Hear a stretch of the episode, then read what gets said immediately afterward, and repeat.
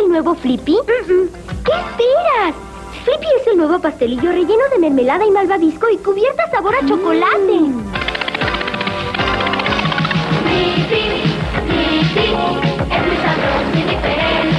¡Flippy! ¡Ya era hora! ¡Algo distinto!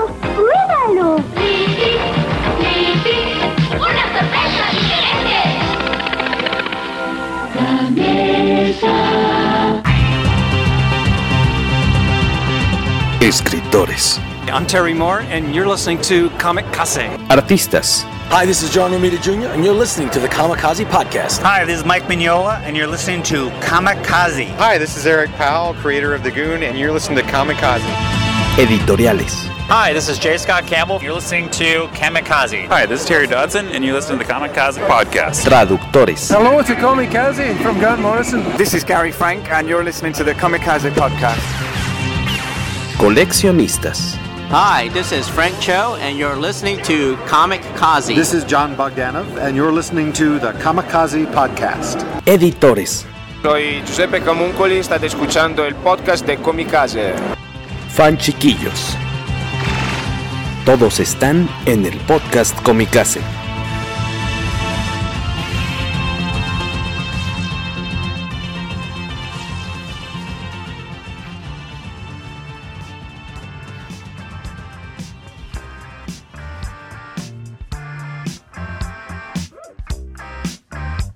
Buenos días, buenas tardes, buenas noches. Y buenas noches sobre todo a quienes nos están acompañando en otra noche más de miércoles, grabando un episodio para el poderoso podcast Comicase y el número 191, episodio 191. De este lado Jorge Tobalín, por aquí se encuentra Bet- 192, me corrigen por ahí, me parece. Eh, Beto Calvo, ahí anda por ahí. Hola, ¿qué tal? Como pueden ver, ya hay presupuesto, ya nos alcanza para que salga cuadro. ya, ya como ya, ya, estamos en esos meses cercanos a la onda de repartición de utilidades, ya se nota el presupuesto. Por lo Más bien creo que desde que se dio la pausa de Comicas y tengo más tiempo para dedicarlo en otras partes y ya me queda dinero. y también está por acá el señor Waco, the fan of Steel. Bienvenido, ¿Cómo señor. están? ¿Cómo, cómo están todos? ¿Cómo- Muy cómo está buenas noches. ¿Cómo está ahí? Entonces me corregían por ahí, es el 192 entonces. Yo no supe si te estaba corrigiendo o si nada más le estaba haciendo O, así. o- o estaba... ah, Amor y paz. des- descríbeles al, al público Amor y paz, tal cual. escuchando Yo no soy en audio nada No más. soy fan de Pelé, pero sí es el 192. Este, por acá. eh, gracias a quienes nos escuchan cada semanilla. Recordarles que estamos en Spotify, en, en- bueno, en, iba a decir que en StreamYard, no, StreamYard es la que estamos usando ahorita para grabar. Sí, sí En- estamos en StreamYard, pero no nos pueden ver ahí. Exacto, en Apple, a menos que les mandemos el link. Apple Podcasts, eh, iBox y Google Podcast. Bueno, y, y a quienes lleguen a utilizar la plataforma de Anchor, pues ahí también pueden es, encontrarnos en Anchor. Eh, vamos a arrancar rapidísimo con unos saludos con del Comics Reporters, saludos a la crew, Rogelio Fortanel también, saludos, buenas noches. Eh, Rogelio, miren, hay un chavo que se llama Skywaco, es un impersonator del Waco. También Alberto Palomo nos manda eh, saludos. Este está listo para el jue- juego de tragos. Obviamente carta blanca, dice aquí con su caguama, porque es de Monterrey. Dice Alberto Palomo y también nos manda saludillos eh, madrugadores. Juan Carlos Aguirre, buenas noches, que le gusta el tema. Pero ¿de qué tema se trata? Pues resulta que como bien nos mencionaba Beto, Beto Calvo, eh, a pesar de que existe la, digo, la, creencia popular, porque así dice en la portada, eh, de que el Action Comics número uno con la aparición, primera aparición de Superman se publicó en mayo, porque esa es la fecha que aparece en portada. Abril, perdón. La fecha de portada es junio, pero. Junio, perdóname, junio, junio. Salió el 18 de abril. Salió, se publicó en verdad el 18 de abril de 1938. Entonces, ahorita para quienes están eh, viendo esta cuestión en vivo, Beto nos decía que el cumpleaños tal cual del 82 aniversario de Superman es este domingo que viene, ¿verdad? Sí. 80 y... Recuerden, lo- los- la, la fecha de portada en sus cómics es la fecha en que se echa a perder. Si ya se pasaron, tírenos a la basura, ya no sirven. Es la de caducidad, digamos. 83, ¿no? 83, sí. Jorge, a Jorge no se 83. Ya ves, mira, ya dije que era el episodio 191 y es el 192. Este, ya, ya eh, a mi edad empiezas Esos, a los- esos son, esos son indicios de que el- en mayo ya te toca vacuna, ¿eh? Ya, qué bueno, ojalá, ¿no? Estaría chido. No, de hecho, es- no. De ¿No hecho, quieres, que todavía me no. toque? ¿No quieres que me toque? Pues, no tienes más de 50, ¿o sí? Mm, bueno, originalmente en teoría sí nos tocaba en mayo, pero creo que esta onda va un poco atrasada y No, originalmente nos tocaba hasta como por junio, julio. Pero para, para como va el abasto, pues yo creo que nos va a tocar por ahí de agosto, septiembre. Y eso esperemos a ver si llegan las suficientes. Y a los menores de 40, o sea, aquí alzo la manita, eh, seguramente, de hecho, el, el lapso que dieron para los menores de 40 era entre agosto, septiembre y marzo, mayo de 2022. O sea, ahí sí es como, igual te No puedo tocar juegues. antes de Halloween o puedo pasar un tercer cumpleaños en pandemia. Na- na- Sí. Nada más agradezcan que todavía somos un país tan pobre y que sí nos va a llegar antes de 2023. Ah, pero aparte ya vamos a tener la, la vacuna mexicana, la vacuna te va, patria. te va a tocar la patria. según. Ah, eso sonó muy feo. Que no, no- no sé si eso sea bueno o malo. Ajá. Que te vamos a inyectar algo de patriotismo. Para que te den ganas de envolverte en una bandera y aventarte de un edificio. Pero yo estoy muy a gusto como ciudadano del mundo. ¿Por qué? Ajá. Hash- Hashtag el Alzheimer, Ah, miren. dice Rogelio. Ya va llegando Cacha. Bienvenido, Cachita. Qué bueno que estás por aquí. Hola, yo No. llevo desde hace rato. ¿Tienes rato? Perdón. Evidenci- evidenciando a- al patrón que no lo dejaba entrar. Le estaba toque y toque en la puerta. Es que vimos que traía. vi- vimos que trae este paquetaxo, entonces era más exclusiva la reunión de esta noche. ¿Paquetaxo de quexo o de, de, de, qué, de queso. Ese sí te gusta a ti, ¿no? El de queso. Sí, ahora, ahora más por eso, puros abretones para ustedes. Una de esas, la lengua como de cartón toda. una de esas ni sabritones, valentones, que son los que antes de que lo vayas a masticar, el piquito, el, el piquito, el chilito ya está en la garganta a todo lo que da. Es sabor salsa valentina, por eso se llaman así. Los Ay. buenos. Hace mucho que no los veo. Y este, retomando esta cuestión de que estamos celebrando, vamos a decir, de manera anticipada, con unas horas de unas cuantas decenas de horas de anticipación del 83 aniversario de Superman, de la primera aparición de Superman, este, proponíamos ahí en el chat interno con mi casero eh, platicar de dos buenas recomendaciones de cómics eh, recientes o más o menos recientes, series eh, en las que... Las dos son de después del año 2000. Una es muy reciente y la otra no tanto, pero Otra no tanto. Una, es una de las mejores historias de Superman de los últimos 20 años. Sí, Íbamos a recomendar dos historias recientes, pero decimos que no, que mejor una de hace 17. y, y una del año Porque es muy buena. ya, ya le están llevando la contraria a, a Waco, al menos esta vez, para, para variarlo un poco. No, Beto nada más dijo que No. que no es tan reciente, no que no fuera buena. Acoté, nada más. Ajá. Este, No. Y eh, gracias a los que se están, nos están saludando por ahí. Por ahí también anda Miguel Cueto. Saludos amigos de Comicase. Eh, vamos a platicar primerillo en orden cronológico de esta miniserie que de hecho Waco le tiene mucho cariño. Eh, yo no había tenido oportunidad de, de leerla hasta estos, hasta ahora, vamos. eh, que se trata de Superman Secret Identity. Oye, Jorge, ¿tú lees cómics? Cada miércoles. Pero cada miércoles del que Cada vamos a grabar. martes para- más, ¿no? Sí, Vamos a hablar de este cómic. Ah, que, Ah, ajá, sí, que lo vamos voy- a lo voy a hablar. leer. Sí, lo voy a leer. Yo, yo, sí, nor- norma- normalmente. yo debo decir que también normalmente hago lo mismo. O sea, tengo, tengo mi pila tóxica, tengo algunos tomos pendientes También, igual, igual, igual. tiempo, pero ya series regulares no leo. Si de pronto No. sé que hay una serie regular que está interesante, me espero a que salga el tomo y ya lo leo. Pero por ejemplo, en el caso de DC, desde que empezaron con todo lo que dice metal, o sea, desde la portada de, de- de la manita haciendo cuernitos metaleros, terriblemente diseñada y como Horrible. capricho de Greg Capulo, desde entonces dije, DC, me perdiste, adiós, no, no, no, no, Sí, sí fue de pena ajena ese diseño de portada. totalmente. Ah, Ahí es cuando te das cuenta, definitivamente, Mark Chiarello, que era el responsable de, de verificar portadas ya no está en la editorial y el que se quedó a cargo le dice que sí a todo mundo, ah, eres estrella, sí, haz lo que quieras. Porque si no, esa es, si es de pena ajena. Digo, Greg me cae muy bien, es un gran artista, pero qué fea portada. Sí. Pues vamos a arrancarnos con la primera de estas eh, historias, eh, Secret Identity, con guion de señor. Kurt Busiek. Ustedes lo conocerán probablemente por títulos como Astro City. Mira quién grazna, Astro City. Mira quién grazna. Aquí creo que de hecho al Cacha le gusta, tengo entendido, si no me Sí, equivoco. Cacha es muy fan de Astro City. Le gusta mucho Astro City, si no me equivoco. Quien quiera que haya Astro City. Perdón, Astro City tiene que ser fan de eso, ¿verdad, Cacha? Ajá, digo, este, leí toda la. Bueno, tengo todos los, los números en bonitos tomos. Y los americanos, los de Norma, los de, que, ¿de dónde los tienes? Este, los. Todos. Bueno, un poco. Sí, tengo algunos americanos, algunos que publicó Planeta y otros que los que publicó SC.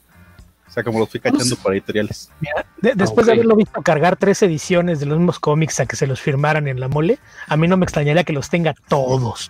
Todos en varias, en varias Ten- ediciones. Tengo enmarcada mi orden de alejamiento de Kane Maguire. ¿Cómo se llama el primer arco? Family.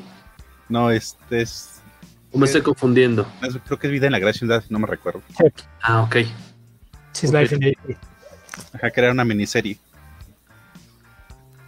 Y, y, y alguna vez nos tocó compartir ahí en el Twitter de Comicase que ya pasamos por enf- enfrente de él hace unos días y ya no estaba.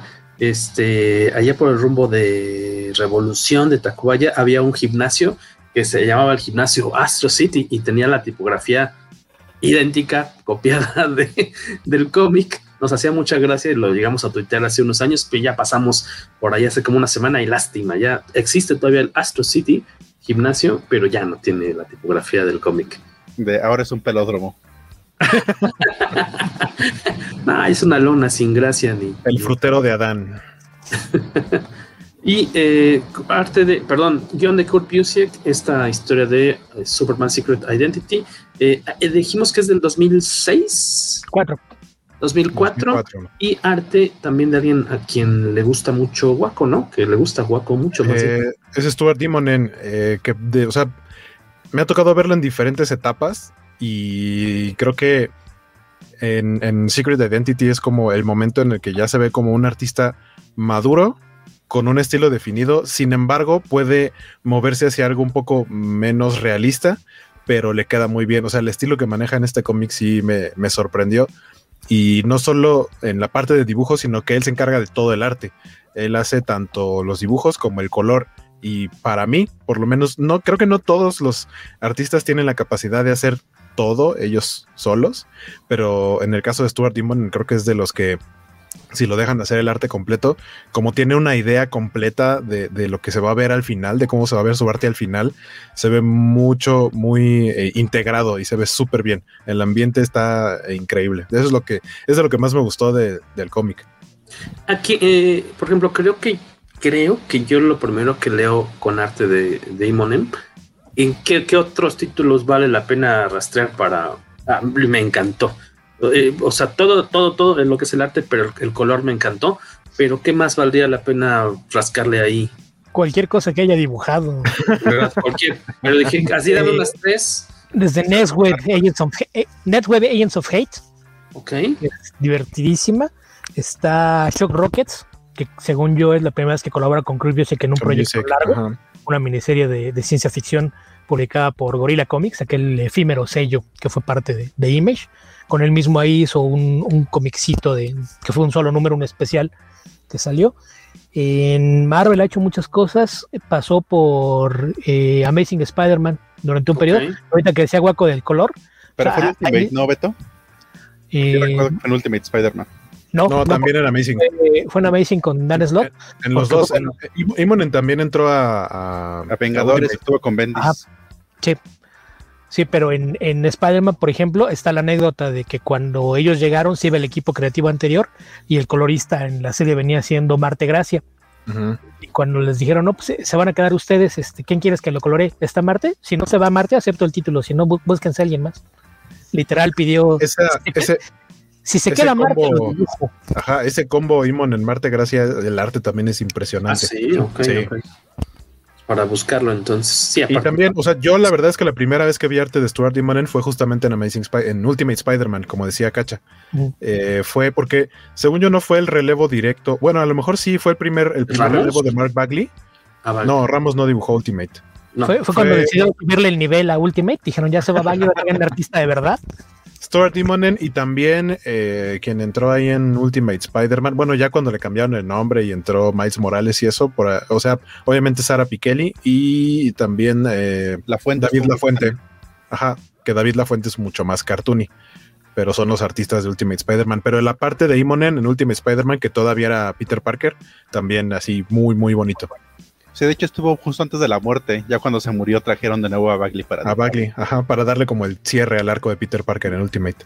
Sí, Que también, yo lo recuerdo en Final Night. Este, creo que fue el primer como gran evento Ajá. que le dieron. Ah, bueno. De hecho, Imonen eh, le tocó mucho de la etapa del Superman Blue, del Superman eléctrico. También. Que a ti te late bastante, ¿no? Sí. Ah, pues hasta tienes tu tatú, ¿no? ¿En cuál? De hecho, de hecho me, me ¿en cuál? porque pechuga? me ocurrió en la, en la de acá, pechuga, en el hombro. Aquellos que están viendo el YouTube, ahí está. Eh, Es que a Jorge, cuando le explicaron cuál era la pechuga, fue alguien que estaba haciendo la pose de Kane. No, la pechuga, no, no, no, Jorge, esta no es la pechuga. Es el hombro. Eh, por ahí rápido unos saludillos de Víctor Bonfil. Decíamos, Miguel Cueto dice que lamentablemente él opina que seguramente Secret Identity eh, es una de esas series que nunca publicarán en México porque cualquier fan y no fan del hombre de acero debe- Ojalá, ojalá algún día a alguien se le prenda el foco y, y descubra esta historia para publicarla acá, porque ya tiene mucho y en México no se ha publicado. Buenas noches, Bernardo Arteaga. Finalmente logro verlos en vivo. Es que empiezan muy tarde y los godines ya a esta hora tenemos que mimir. Tú no estás para saberlo ni nosotros para contarlos, pero eh, desde que también Don Guaco, en parte, es una estrella del, del, del stream, de, de- ¿cómo se llama? Del, ¿dónde Twitch. del tweet, del Twitch, eh, pues también ya sus, sus tiempos están más este, comprometidos. Beto graba también bastante entre semana y como decía, tú no estás para saberlo ni nosotros para contarlo, pero al menos hasta hoy, eh, hasta esta semana y todavía varias más, espero, eh, compartimos eh, como así como la, Cuenta. cuenta de- como la cuenta del Netflix que la Guaco la comparte solidariamente conmigo. Este nosotros compartimos la cuenta de StreamYard con la Mole Convention. Entonces, la Mole Convention tiene grabación los miércoles de 8 a 9, 9 y media. Entonces, no podemos utilizar la misma señal, digamos. Somos, somos, eh, somos como partidos políticos. Nosotros vamos después del. Es, es como si fuera, o sea, es la versión, la versión pandémica de ocupar la misma cabina.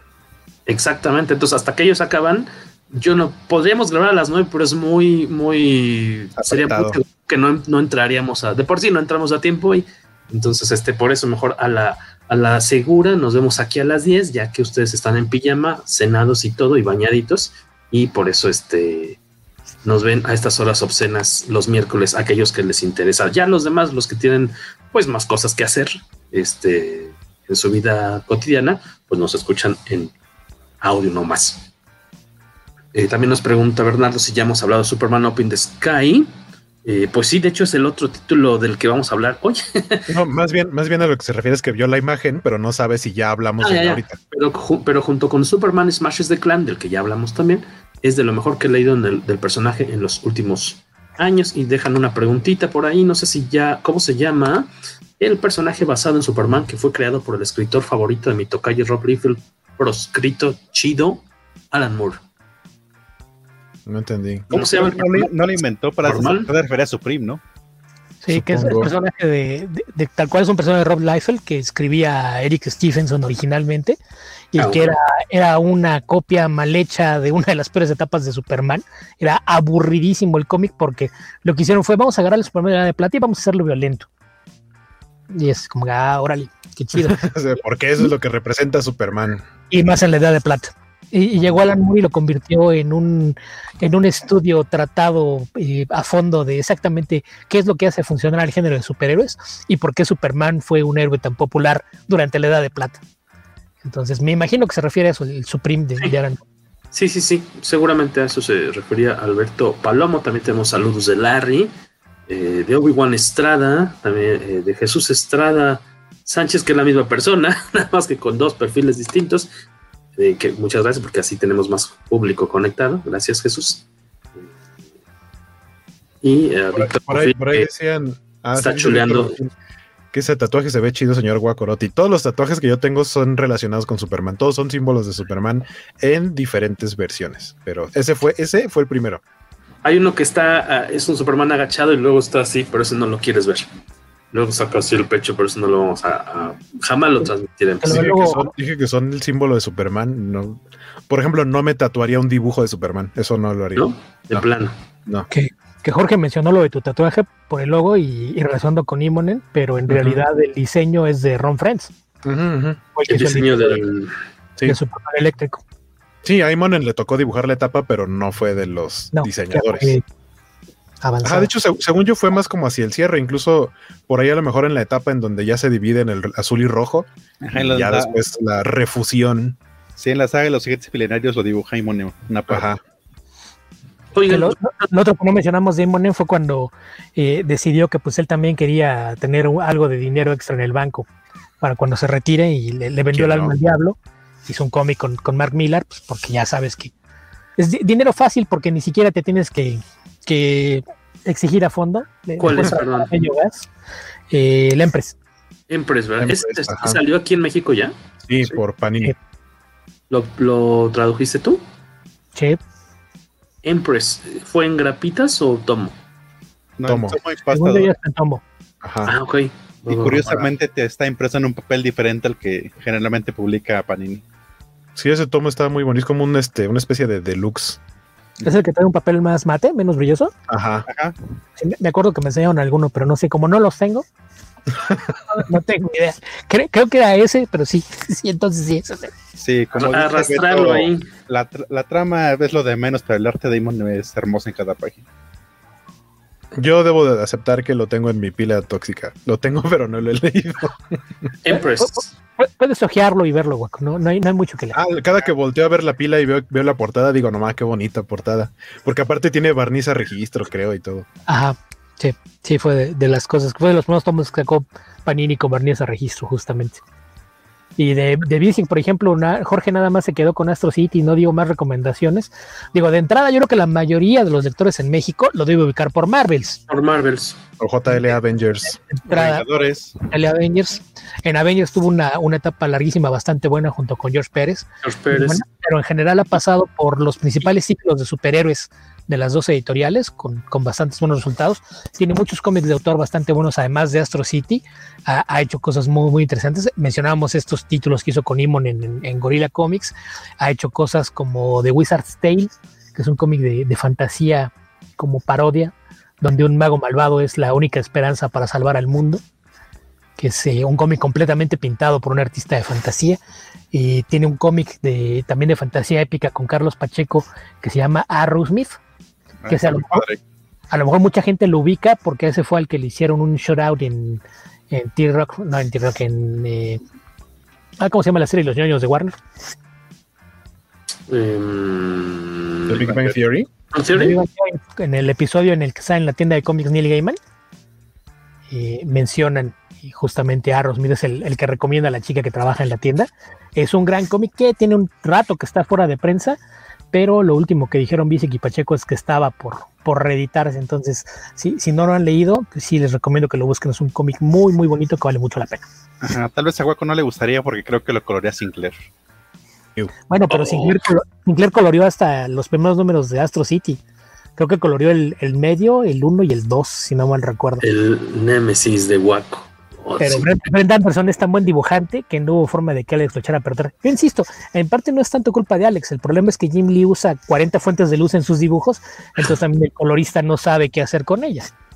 Ah, bueno, más allá de las fuentes de luz, lo que no me gusta de Sinclair es la paleta de color que usa, pero está bien. Sí, pero me imagino que a veces consulta también con los artistas, como seguramente a Jim Lee le vale, pues ahí no, no hay nada que hacer, pero Brent Anderson sí le ha de haber puesto parámetros, no, esto no, esto no, esto no funciona, esto no va así, y, y pues ni modo, ahí, ahí sí no hubo que hacer, pero, pero hay cosas de Alex que no se ven tan mal.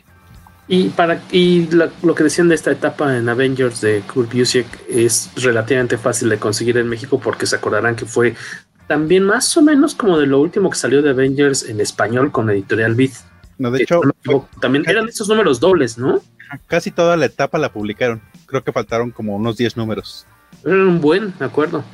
Yo, yo ocasionalmente los compraba y hace no mucho tuvimos un buen tambache aquí en, en casa a la venta de, de estos cómics. eh, muy, muy disfrutables, ¿no? Y aparte con el arte de George Pérez, padrísimos. Ajá, es que aquí Vida empezó con la saga de Onslaught, después siguió con Eos Reborn, y justamente después se inició la, la saga de, de Pérez y Music y se la aventó todo hasta que tronó. Le digo, fueron casi todos los números que publicaron. Y retomando Secret Identity, ¿de, de qué va esta historia, Guaquillo? Pues básicamente eh, lo podríamos explicar para quien ubica la continuidad de, de DC Comics. Es como, o sea, como un Elseworld, porque según yo no está bajo el sello de Elseworlds, ¿o sí? Creo que sí. ¿eh? no. ¿Sí? Ay, ahorita reviso. Eh, o sea, es una historia que no forma parte, no es canon, pues, dentro del universo de DC Comics, pero toma la idea base del Superboy Prime o Superman Prime, que es una tierra en la que no existen los superhéroes, una tierra como la nuestra, como la real, en la que existen los cómics, etcétera, eh, películas, juguetes eh, y demás, pero no existen como tal personas con poderes. Eh, y se supone que hay una pareja de Kansas, del un pueblito de Smallville, de, de Kansas, que tienen otros nombres, pero se apellidan Kent, tienen un hijo y dicen, somos de Smallville, ¿por qué no? Este, hacerle el chistecito a nuestro bebé de ponerle Clark. Entonces, Seguramente no lo bulearán en la escuela. Ajá, seguramente en la escuela le van a decir, oye, qué chido, y vas a ser súper popular. Entonces le ponen Clark Kent y justamente el, el inicio de la historia es eso. Toda la historia lleva como cachos de, de- de narración de parte del mismo, es como una autobiografía y habla de, de la que sufrió cuando era chavito, porque pues exactamente le hacían bullying por llamarse Clark Kent y por ser de, de Smallville, Kansas. Eh, pero, y, y habla de eso, ¿no? De cómo él estaba, se enojaba que le regalaban sus tíos de Navidad, le regalaban juguetes de Superman y cosas de Superman, y él así como de, a mí ni me gusta. Eh, eh, incluso hay un momento eh, cuando está en la escuela en donde obviamente si le hacían bullying, pues no era parte de los, de los populares, se sentaba en lo que por ahí mencionan como la mesa de los nerds, de los ñoños, y pues parte de esa mesa estaban los que sí les gustan los cómics, y alguien de esos, de esos nerdos de lentes le pregunta así de, oye, ¿tú consideras que Wonder Girl podría, o sea, es parte de los Teen Titans originales o crees que no debería considerarse canon como, como integrante original?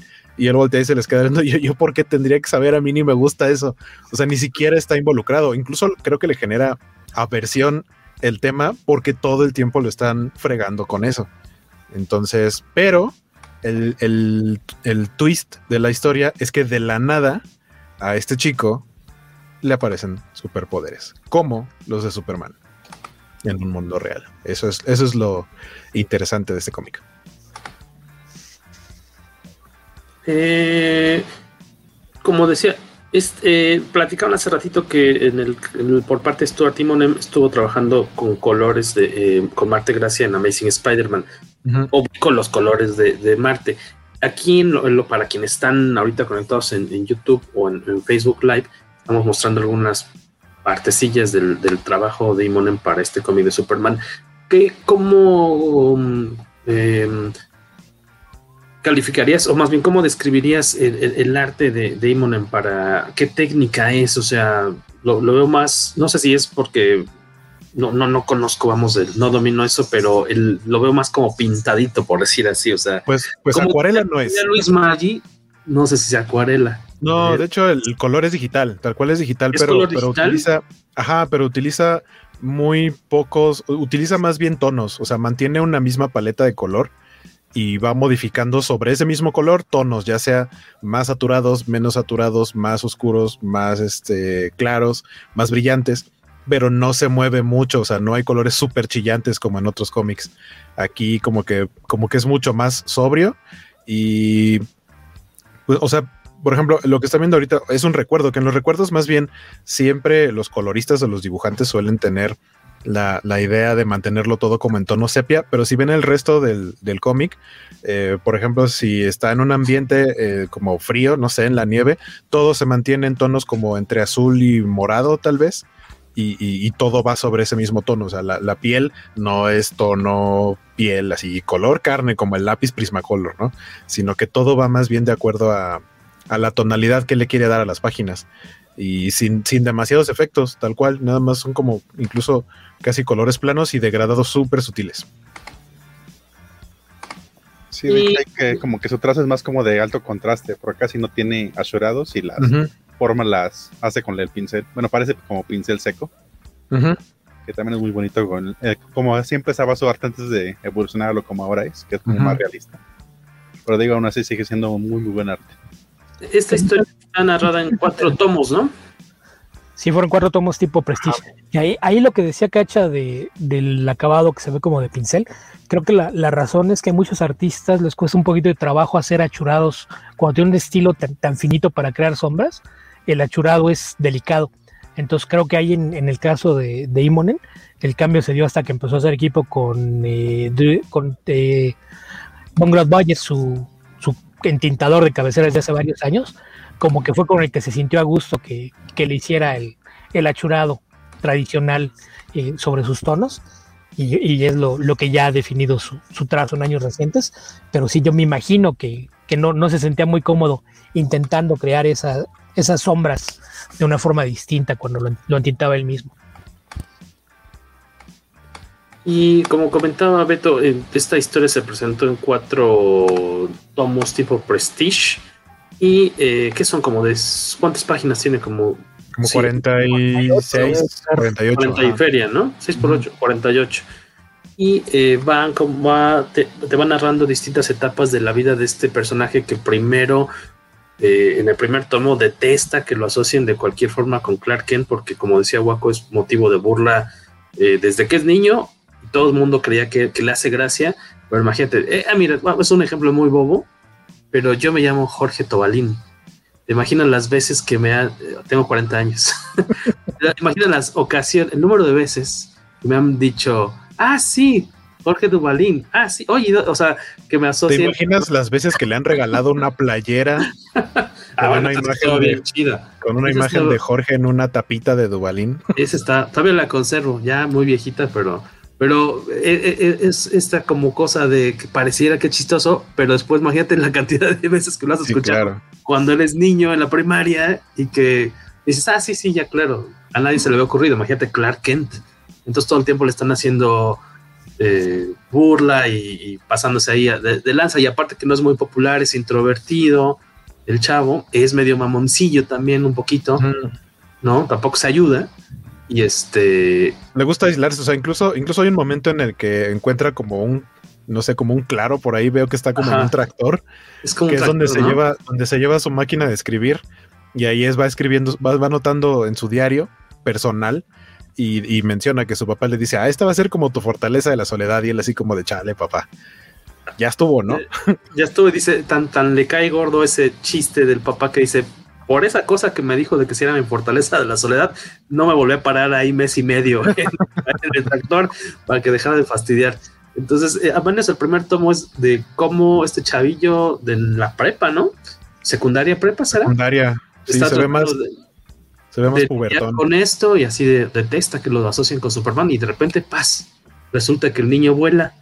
Y entonces, Ajá, se va, se va a dormir justamente a, eh, por su fortaleza de la soledad, se va allá al campo a dormirse en su sleeping bag para aislarse, porque le gusta eso, le gusta estar aislado, o sea, le gusta como que no lo molesten y tiene como un sueño y un mal sueño y cuando despierta pues está volando, resulta que está durmiendo en el cielo.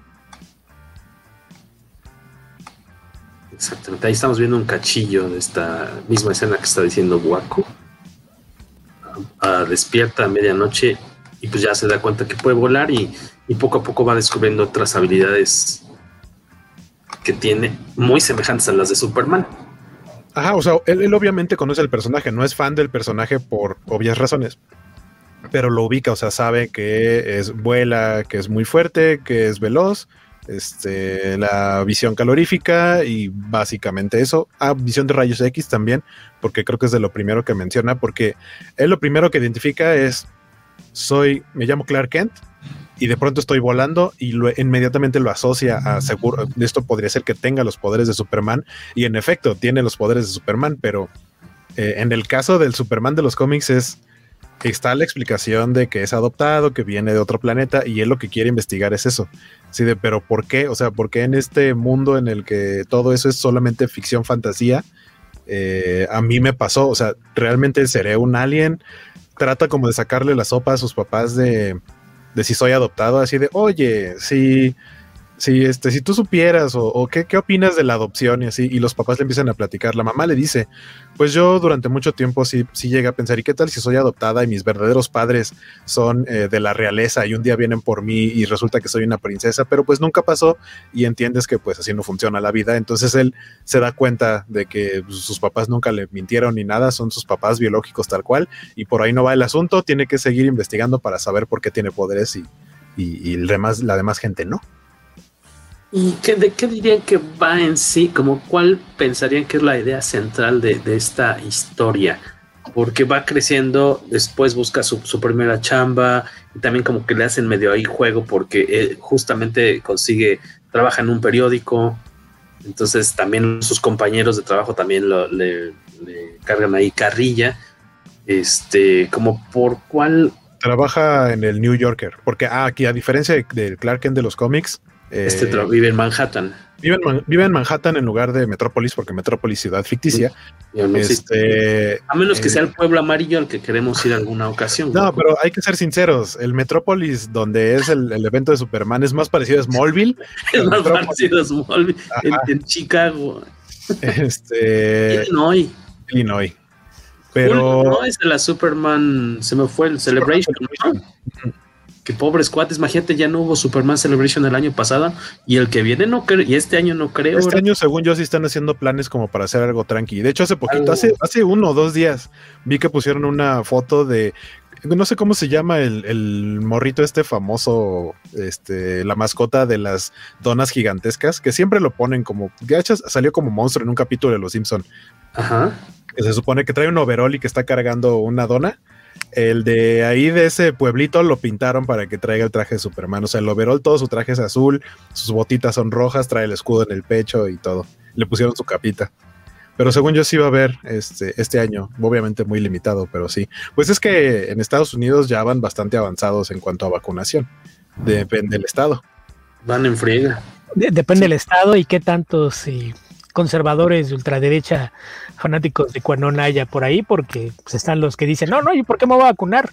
Me quieren poner un chip para ah, rastrearme. Déjame quejarme en mi teléfono que sí me rastrea.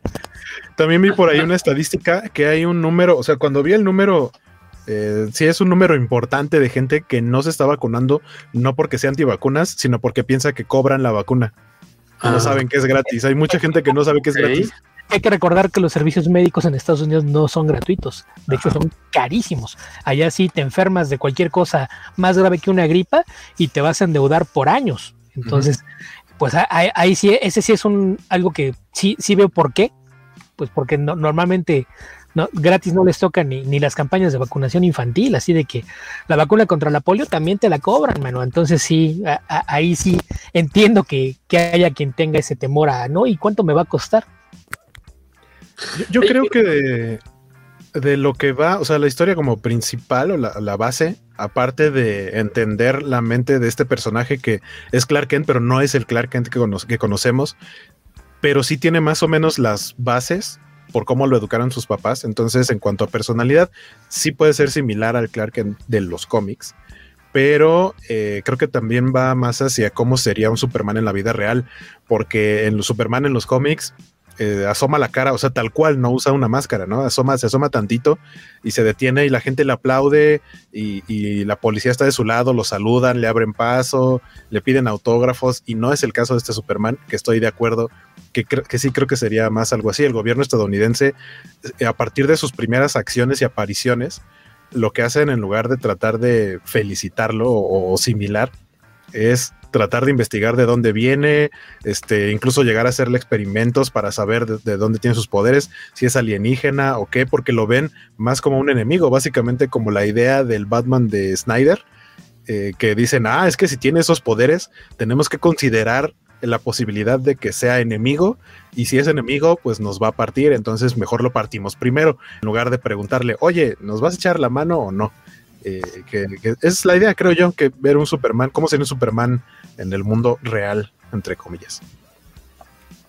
Eh, si no me equivoco en el segundo tomo me gustó mucho esta onda como ya cuando empieza a aceptar la onda de que puede eh, como que ya abraza más un poco la idea de, de, de no, no de ser Superman, sino de aprovechar sus poderes y ver que no puede pasar nada más por, por alto las cosas que llega a ver, ¿no? De, de desastres o, o, o ignorar eh, cuando alguien necesita ayuda. Y justo ahorita estamos viendo una escenita en la que eh, en, en, YouTube y en Facebook Live, en la que en este pueblito en el que viven, eh, todavía antes de irse a, a, a vivir a, a Manhattan, eh, Clark asiste a como a esta fiesta de Halloween anual en la que es una fiesta de disfraces que hacen en el pueblo y como ya está de moda el, el Superman real, digamos, porque la gente... Ahí, ahí es Superboy, ahí, Superboy, ahí todavía le Superboy. Superboy, porque es un chavito.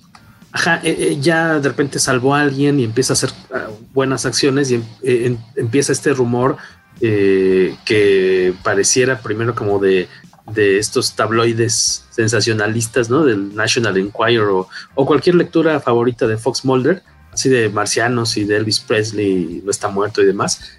Eh, que, pero ya hay muchos avistamientos o, o, o, testigos de cosas que han sucedido en en el, pueblo y en otras partes aparte, ¿no? De que hay un, un chico volador. Entonces se pone de moda de, de, cierta forma el personaje Superman y él aprovecha como para ver si eh, ya como que se está animando, ¿no? A, darla, a, a hacerse público, a, a, dar la cara y, y, tratando también de cierta forma de mantener el anonimato porque no sabe si es peligroso. Está muy interesante esa parte, ¿no? Como el, el debate que tiene de que sí quiere ser famoso porque sé que a lo mejor con eso podría conseguir lana y eso me permitiría comprarle una casa a mis papás, pero al mismo tiempo sabe que podría ser contraproducente de cierta forma. Ajá, y de hecho empieza a escuchar a los demás, porque también habla de eso, de, del desarrollo de sus poderes, de cómo puede escuchar a todo mundo y, lo que hablan eh, la, los que están haciendo como rumores, ¿no? Así de, ah, es que apareció este, ¿y tú qué harías si fueras él? Este, uh -huh. Y así de, no, pues yo... Yo sería deportista. Ajá, yo jugaría, yo jugaría ¿no? basquetbol y, pues, y otro diría, no, pues yo directo a Hollywood. O sea, todos se van como la parte de la fama y el dinero y él está como analizando todo eso y así de, o sea, lo primero que, lo primero que piensa es justamente eso de, ah, no estaría mal comprarle a mis papás la casa de sus sueños, pero de, también después dice, pues ni modo que mis papás este, se van a quedar sin la casa de sus sueños, pero es más importante mantener el anonimato. De Cachita, como de qué, qué es lo que más te gusta de esta serie, ¿por qué la recomiendas? Pues a mí me gusta mucho cómo es el tratamiento de, de como si fuera Superman en el mundo real porque igual como no este el gobierno no lo va a dejar en paz así que dice dice de, a que me persigan mejor hago un trato con ellos de, yo los ayudo en las misiones que me digan siempre y cuando no tengan fines políticos y este y no. ellos me dejan en paz me gusta cómo es la dinámica con su como su, su, su contacto porque me acuerdo que cuando leí la, por primera vez este miniserie estaba estaba viendo una serie vieja que se llama este Héroe por accidente no sé alguien ah, no sé, ok ¿verdad? que igual sí, era claro. este un este que... Jerry ¿cómo se llama el eh, no, es identidad ¿no? secreta. Tú estás pensando en ah, perdóname, secreta. perdóname, ah, tienes toda la razón. El accidente es un tipo rubio de cabello rizado que encuentra un traje que le da superpoderes, pero pierde el instructivo. Ajá, y es como, este, como su forma de, aver, de averiguarlos y para echar la mano tiene un agente del gobierno que como que le pasa los tips de que donde hay problemas y él va a resolverlos. Esa es la serie que se llama eh, por accidente. Superhéroe. Superhéroe por accidente. Es, eh, en inglés se llama The American Greatest Hero. La famosa. Es ochentera, ¿no? Ajá. Eh, de principios de los 80. De hecho, la canción, si la buscan, se llama Believe It or Not. Es que es muy famosa, sí. Muy, muy de famosa. hecho, lo tenía este George Constanza de Senfield en su contestador automático. Exactamente. Eh, también está esta cuestión de que conoce a su propia versión de Lois Lane de cierta forma, ¿no? Ajá, aquí es una chica hindú. Lois Chaudhary. Ajá, sí, aquí no es Lane. Que Pero- al parecer pero- ella también la bulean porque dicen que es Lois y es una intrépida reportera, entonces la, la bulean mucho. Entonces, el, cuando se conocen es justamente tratando de molestarlos a los dos. Ah, mira, ya llegó, ven, ven. Clark, te presento a Lois. Y Lois se se de risa. Y, y ella le dice, ¿sabes cuántas veces me han hecho eso? Dice, no, no te imaginas, no, un momento, sí te imaginas, dice, para mí es peor, ¿sabes? Porque yo no nada más soy Clark, soy Clark Kent. Me- han presentado con, no me acuerdo, los dos, dice, me han presentado con 15 Lois, eh, 17 Lanas y una Cat Grant. Una Cat Grant. Dice Cat Grant, ¿Es- ¿eso es de Superman? Dice, no sé, mi compañero en la prepa creía, me, me dijo que era divertidísimo, entonces yo supongo que sí, pero no sé. Porque en efecto él no, no es fan de cómics, no, no conoce nada de, de la mitología de Superman. Entonces son, son muchos, muchos pequeños guiños que tienen a eso, de, de meter guiños que el lector va a entender, pero te dan a entender que Clark no los entiende. Eh, ¿Qué tan fácil es conseguir esta historia en, en impreso? Tú, de hecho, tú la tienes por ahí, ¿no, Waco? Que no la encontrabas hoy. No, la, pero- enco- no la encontré, pero, pero sí, yo la tengo en. en- de hecho, eh, la edición que yo compré no tenía mucho que había salido en pasta blanda, el recopilatorio. Es muy fácil de encontrar en Amazon porque, aparte, según Ah. yo, no tiene mucho, a lo mucho unos tres años, yo creo. O sea, no debe estar fuera de stock en Amazon la versión como la remasterización en pasta dura. Que, que a pesar de que ya tengo la historia, sí me veo tentado a comprarla de nuevo, nada más porque está en pasta dura. Lo que pasa es que hace, hace pocos años salió una historia de Batman que se supone que era como el paralelo, que es eh, Batman Gate of the Night, que escribiese con John Paul Leon, que es de un chico que se llama Bruce Wainwright, que a- asesinan a sus padres enfrente de él y mientras está recuperando de- del trauma, él empieza a soñar con una sombra con forma de murciélago que se dedica a cazar criminales en, en su ciudad, que no, no recuerdo si es en Boston o, o en Nueva York, vive en otra ciudad grande, igual no, no existe ciudad gótica, y la idea es que decía que era como el, complemento espiritual, que no, no era realmente una historia que tuviera en el mismo mundo, pero era como explorar algo similar. ¿Qué pasaría si tuvieras un Batman en el mundo real? Y cuando salió esa serie, salió una reimpresión de Secret Identity, justamente. A, a- a veces alguien en el departamento de marketing de DC sí se le prende el foco y dice, ah, claro, si, si van a estarlo mencionando en las entrevistas, tal vez sería bueno tener el material disponible para venderlo. Pues no es, no es por darles falsas esperanzas a, a- a los amigos eh, escuchas del podcast Comicase, pero bueno, ya por fin, en, a finales de este mes, por fin sale Batman este Gotham by Gaslight en español por parte de Smash, así que suponemos que en 5, 10 o 15 años más podrán leer este Secret Identity. Mira, eh, eh, eso de finalmente, ha habido tantas cosas anunciadas que no han salido, que hasta que no vean fotos de que ya están en alguna tienda de autoservicio, no canten. hasta que no hasta que no lo vean a la venta una semana antes afuera en el rock show Mira, por, por lo- por lo menos a que o las con las de puntas la- recortadas, no es verdad. por lo menos hasta que vean fotos en, en las redes oficiales de la editorial. Ya así de, de las copias de, ya miren lo que ya tenemos en la oficina. Ya en ese momento sabemos que sí existe. A- antes de eso son planes y sus planes son como flanes que nunca metieron al refrigerador. Nomás no cuajan. Eh, ¿qué- qué- con qué les gustaría cerrar algún comentario de esta serie antes de irnos a- con la segunda reseña para esta nochecilla? Que la lean, que se la recomienden a Ah. Zack Snyder. Eh, es Amazon, que está en Amazon, este, está en Kindle, está en Comixology, eh, la pueden conseguir ahí en pasta blanda. Me parece que lamentablemente, al menos creo que no está para entrega en México, creo. Este, así que creo que van a tener que leerla en, en, ele- en- en electrónico, en formato digital. Pero O sea, no sé cómo entraste, Jorge, acabo de entrar y Amazon, lo primero que me enseñas, pasta blanda desde 512,35. Ah, Sí, bueno, ¿tú tienes tu Amazon Prime? Eh, sí, pero lo que voy, déjame terminar. Sí lo hay disponible, pero no lo vende Amazon. Es por Eh, medio de otros intermediarios, ¿no? Entonces, dependiendo de, de quién se lo compres, pues va a tener algún costo adicional el, el envío o va a haber algún otro problema. Entonces, no es que no esté disponible para México, sino que no está disponible en Amazon.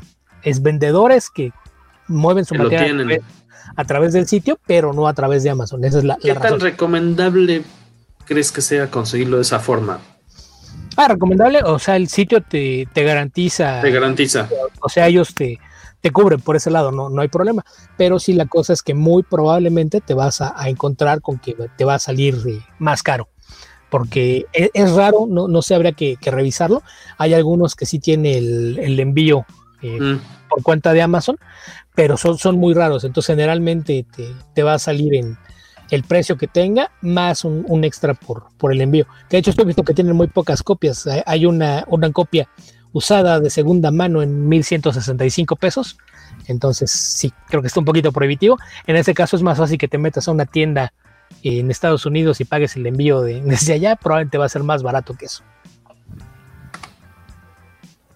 Eh, en mi caso yo no lo había podido leer, me gustó bastante, eh, me, me lateó muchísimo el color, sobre todo lo que me captó, lo que jaló mi atención.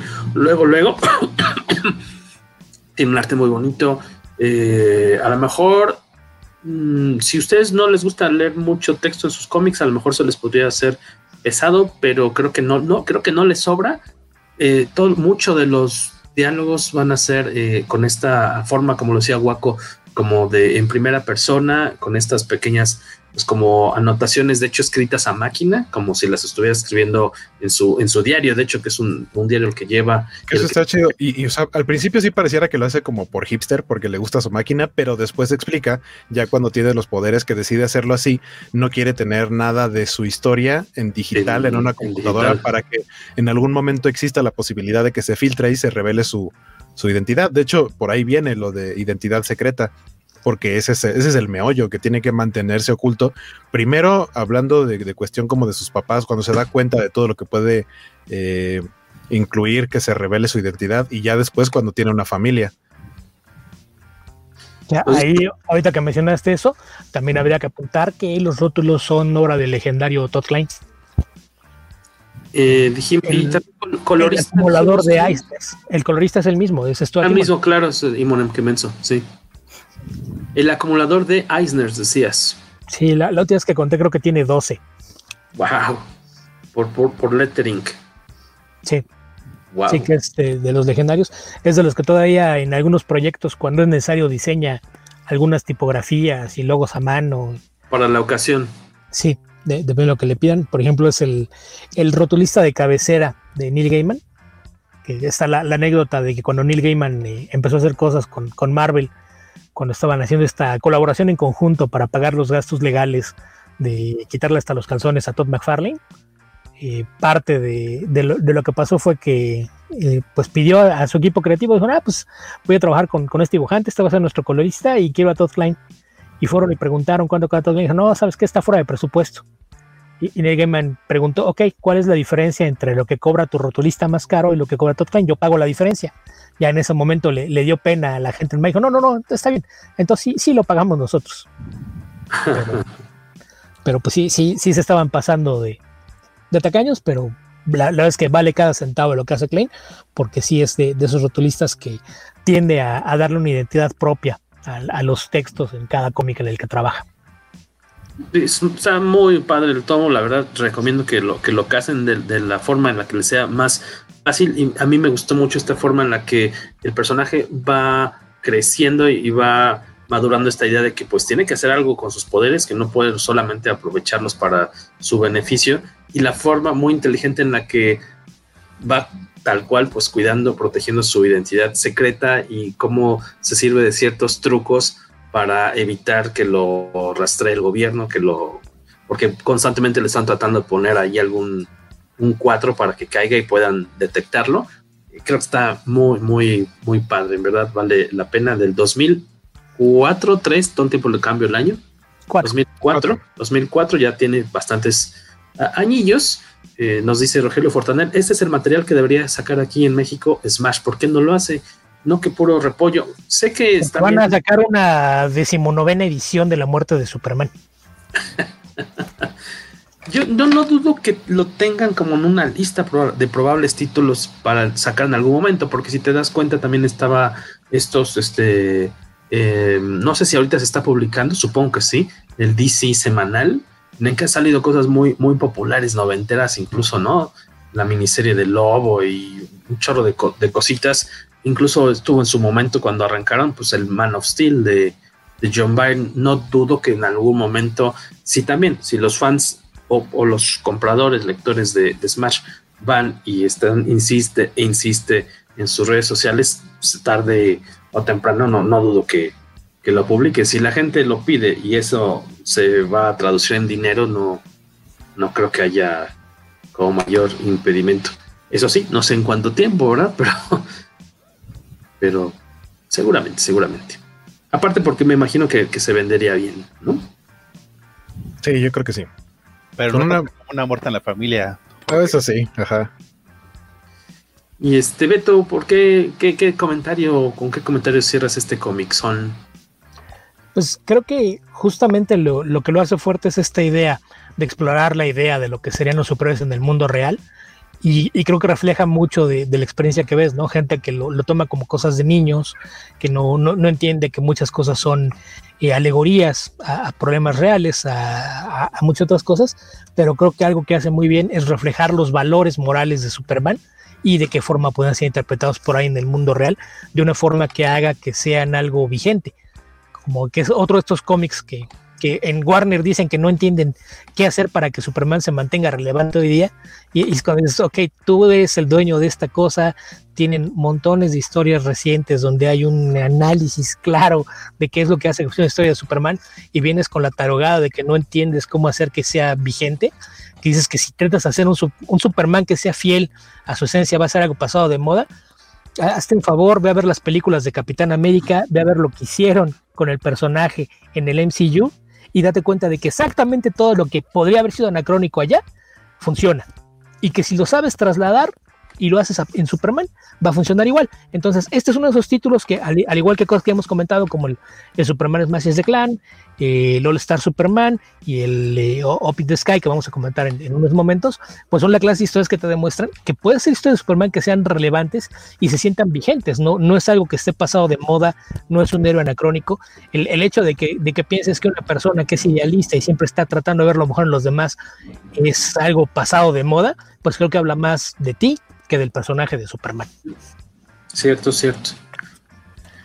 Eh, Víctor Bonfil pregunta: ¿Creen que Jean Luen Yang pudiera hacer un buen trabajo en serie regular de Superman? Y Jin pregunta: Luen Yang cada vez que ha tocado a Superman ha hecho maravillas. Mucha gente no leyó al Superman chino que creó, porque es chino y pues eh, no, no, no es que seamos racistas, pero pues es chino y na- nadie lo leyó. Es un gran cómic, el, el Superman, el New Superman como lo, lo bautizaron, que es este personaje chino que de repente tiene los poderes de Superman. Era una serie escrita por Jin Luen Yang y las pocas veces que ha escrito al Superman clásico ha hecho un gran trabajo, empezando por el Superman Smashes de Clan.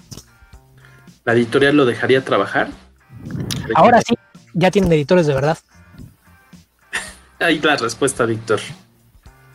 Eh, y ahora de. Ah, por cierto, por ahí nos decía Watak Video Comics. Por fin pude alcanzar un directo con ustedes. Pues bienvenido. Bueno que te conectaste.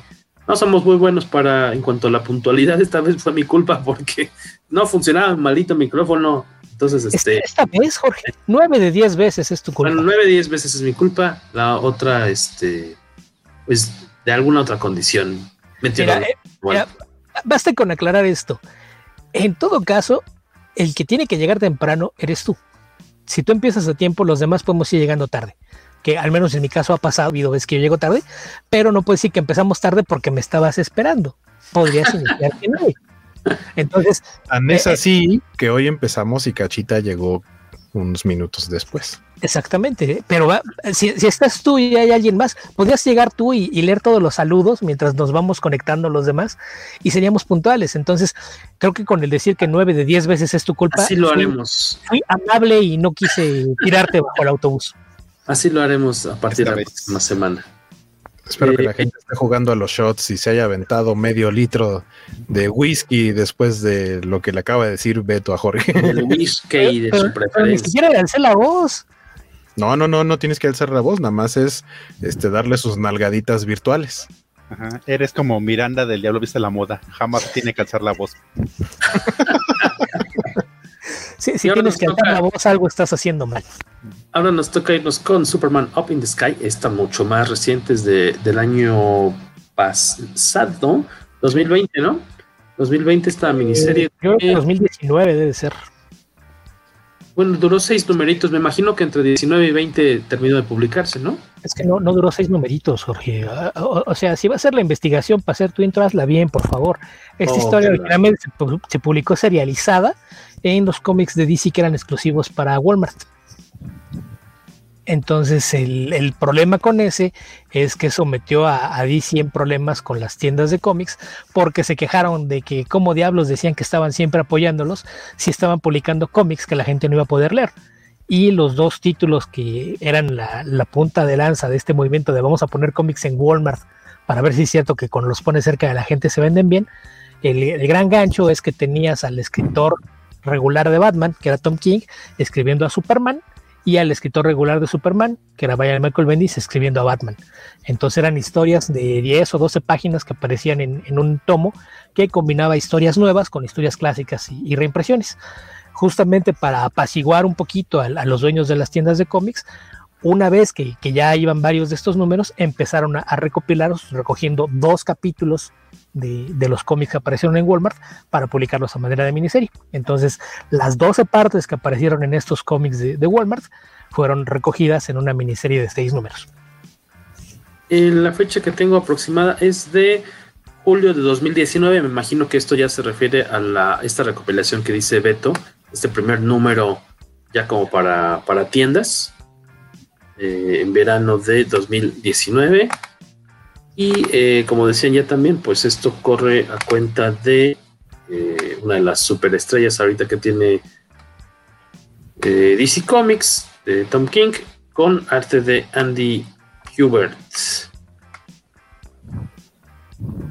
Está, la, la, historia es muy sencilla, pero tiene unos mensajes muy bonitos porque básicamente es, hay, hay unas niñas que están jugando juntas en el parque y una de ellas este, es eh, raptada, no sabemos por quién, nada más sabemos que tiene un muñequito de Superman que le encanta, desaparece la niña y Superman detiene todo lo que tiene que hacer, este, se, se desaparece tal cual de, del planeta por, un, un, buen tiempecillo. Eh, y eh, esta historia te presenta como los posibles, bueno, como también posibles escenarios de, de la, la, tanto las repercusiones que tiene el hecho de que Superman no esté en la Tierra protegiéndola y lo que eso representa para sus compañeros, pero también como unos escenarios bien locos de, de, de todas las cosas que, por las que tiene que atravesar para tratar de encontrar a la niña. Siento que su estructura es muy similar al All Star Superman en cuanto a Ah, en cuanto a los capitulitos, el tipo de historias, porque no es, no es una historia lineal tal cual, sino que de pronto cuando cambias de, de capítulo, eh, tienes por ejemplo una historia, la historia de la carrera entre Flash y Superman, que no, o sea, es- está fuera de tiempo, o sea, es algo que se supone que pasó hace tiempo, pero que te van narrando y que te van diciendo eh, por qué Superman no se rinde y todo lo que pasó alrededor, ¿no? Eh, como, como el hecho de que Lex Luthor hace una apuesta y duplica eh, todo lo que se iba a, generar en apuestas.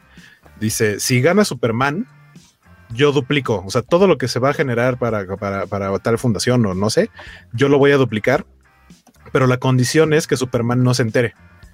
Entonces, él lo que quería hacer, porque dice Flash, es probable que le gane, pero si Superman se entera, si Superman pierde y después se entera que pudo, si, si hubiera ganado, hubiera Lex donado todo ese dinero, se iba a sentir mal. Entonces, eh, esa era como su tirada, que Superman no ganara y que al final se sintiera mal porque pudo haber ayudado el doble. Claro. Pero, este, o sea, el cómo desarrollan toda esa historia de cómo Superman es incansable. O sea, te dejan, en, en general, en varias partes de la historia te manejan el, el por qué Superman piensa como piensa, actúa como actúa. Eh, sobre todo la idea de por qué, a pesar de, tener todos estos poderes y poder ser considerado como. eh, ah, platicaba ahora en el podcast, eh, en, en la covacharla de Invincible. Hay una frase en Invincible que creo que aplica muy bien para este cómic, en la que Invincible eh, lo, le dicen que le eche la mano a alguien eh, para enfrentarse a una especie como de Kingpin y, de tener como problemas muy locales, como problemas del pueblo. Y, y su papá le dice, no, pero es que tú el, nivel de poder que tú tienes es para salvar al planeta, no sería como rebajarte así de es, es menos trabajo o no tendrías por qué estar haciendo el trabajo de los héroes menores. Eso es como muy chico para ti. Y Invincible se da cuenta de esto. Y creo que en este caso, eh, en, en, Superman es, es, lo mismo. O sea, hay momentos en los que te dicen Superman es de los que va y se detiene y ayuda a que un gato se Al baje gatito, ¿no? Uh -huh. Exactamente. O sea, suena, suena cliché. Porque eso lo llegamos a ver incluso hasta en las películas de Christopher Reeve, ¿no? De la niña que su gato está en el árbol y Superman la ayuda. Y es que ese es Superman. Superman te va a ayudar. O sea, si, si ve a alguien que necesita ayuda, lo va a ayudar. No importa que sea toda la humanidad o sea una niña que necesita que le bajen su gato del árbol. Y, esa es, esa es como la base de la historia, porque durante varios momentos se enfrenta con el es, es una niña y aparte creo que es una huérfana, entonces es una niña, nadie pregunta por ella, o sea, no va a pasar nada si no la rescatas y, y, y, al contrario, si tú te vas a buscarla porque se la llevan a otro planeta, o sea, ni siquiera saben en dónde, no hay un rastro real, Superman la tiene que hacer de detective. Esa, esa plática que al principio tiene una plática con Batman y Batman es el que le dice es que tienes que ir a buscarla y Superman dice pero es que si me voy dejo descubierto el planeta y, y o sea es como el, el, menor del bueno los males que puede provocar eso el, el, dejar como sin su principal protector al planeta por ir a buscar a una niña y Batman platica con él le dice no es que pues tú tienes que ir a hacer la chamba justamente up in the sky, ¿no? Tienes que ir allá porque tú eres el que puede hacerlo. Nosotros nos encargamos de la Tierra. Batman le dice exactamente, tú te vas, yo por eso me voy a quedar, yo no voy a ir al espacio a buscar a la niña, es algo que tú puedes hacer. Y, a partir de ahí te explican por qué Superman trata o procura ayudar a todo mundo. Sí, que aparte si no te queda claro, en el último capítulo de la historia lo, lo aclara, ¿no? Que es eh, preguntas y respuestas se llama la historia. Muy bonito, ya, muy bonito. A, ahí lo explica y, y, hay un momento en el que dice niña, pero ¿por qué te detuviste? Porque necesitaba ayuda. Y ayudas a todo mundo. Y cuando puedo lo intento. Y si vas a salvarlos a todos, no. Pero no lo voy, no lo voy a dejar de intentar. Entonces creo que ahí, ahí te resume mucho de, de, lo que es la, la de Superman. Como decía Guaco, en, en muchos aspectos es muy parecido al Star Superman, en el sentido de que más que una historia, es como un repaso de la clase de cosas que hacen que Superman funcione como héroe. O sea, la, la, historia realmente es muy simple. Es una niña que es secuestrada por un alienígena y Superman deja todo atrás en, la Tierra para irse a perder eh, semanas o meses, nunca te queda claro cuánto tiempo está fuera, mm. para ir a buscarla. Y como dice Guaco, es una niña huérfana que na nadie va a decir nada si, si no la vuelven a ver. Entonces, eh, es nada más como el pretexto para explorar muchas de las cosas que hacen funcionar a Superman. Entonces, en, en, en ese aspecto, va, vamos, Tom King no se caracteriza por hacer cómics originales. Lo que pasa es que King sabe escribir personajes. Ajá. Entonces, lo, lo, que hace es que toma la esencia de Superman y la destila en una historia que te muestra la clase de cosas que hacen que funcione Superman. Entonces, es como una carta de amor al personaje contada en, en, en partes. Que ahorita estaba, estaba checando las fechas. Eh, los eh, 100 Page eh, Giant de, de DC empezaron en 2018. Eh, concretamente el de Superman, la, la, historia que parte aquí empieza en el número 3 de, de aquellos tomos, cuando se recopiló en, la miniserie de, de seis partes, eh, se, partió de ahí, pero se publicaron entre agosto de 2018 y diciembre de 2019. Entonces, eh, pues ese es el, la, la, las fechas en las que esto, pero pues eh, es eso, más, más que pensar en la historia que te cuenta, es pensar en, en, que es un análisis de la carrera de Superman, explicándote por qué Superman sigue siendo relevante. Volvemos a lo mismo. Por ahí estamos viendo una escena de uno de los números también más, más raros, ¿no? De, eh, de, esta colección, en la que pues tal cual tiene que echarse un, un, tiro, una, participar en una función de box intergaláctica, que no sería la primera, en la que estuvo involucrado Superman, y tiene que pelearse contra otro cuate que de hecho te, te, muestran que es muy superior a Superman peleando y de plano el hombre de acero no tiene mucho que hacer contra él, pero eso no significa que se vaya a detener. No, tampoco es que sea muy superior, lo que pasa es que hay reglas, no puede volar y no puede usar ninguno de sus superpoderes que no sea la fuerza y eh, resistencia o invulnerabilidad. Sí, pero me refiero que a, con esas limitaciones de plano todo indica que no puede ganarle al otro tipo. Ajá, incluso el rival se lo dice. El rival le dice: Yo conozco tus límites en cuanto dentro de las reglas que se pusieron para este, este pleito. Que la y no hay, no hay manera, y no hay manera en la que tú me puedas ganar. Y él dice: Pues nomás no me, no me detengo. O sea, ya Superman está peor que, que Rocky en su peor pelea. O sea, enseñó y todo. Y, y, parte, parte del, de todo el cómic es justamente hablar de también la perseverancia de Superman, más allá de sus poderes.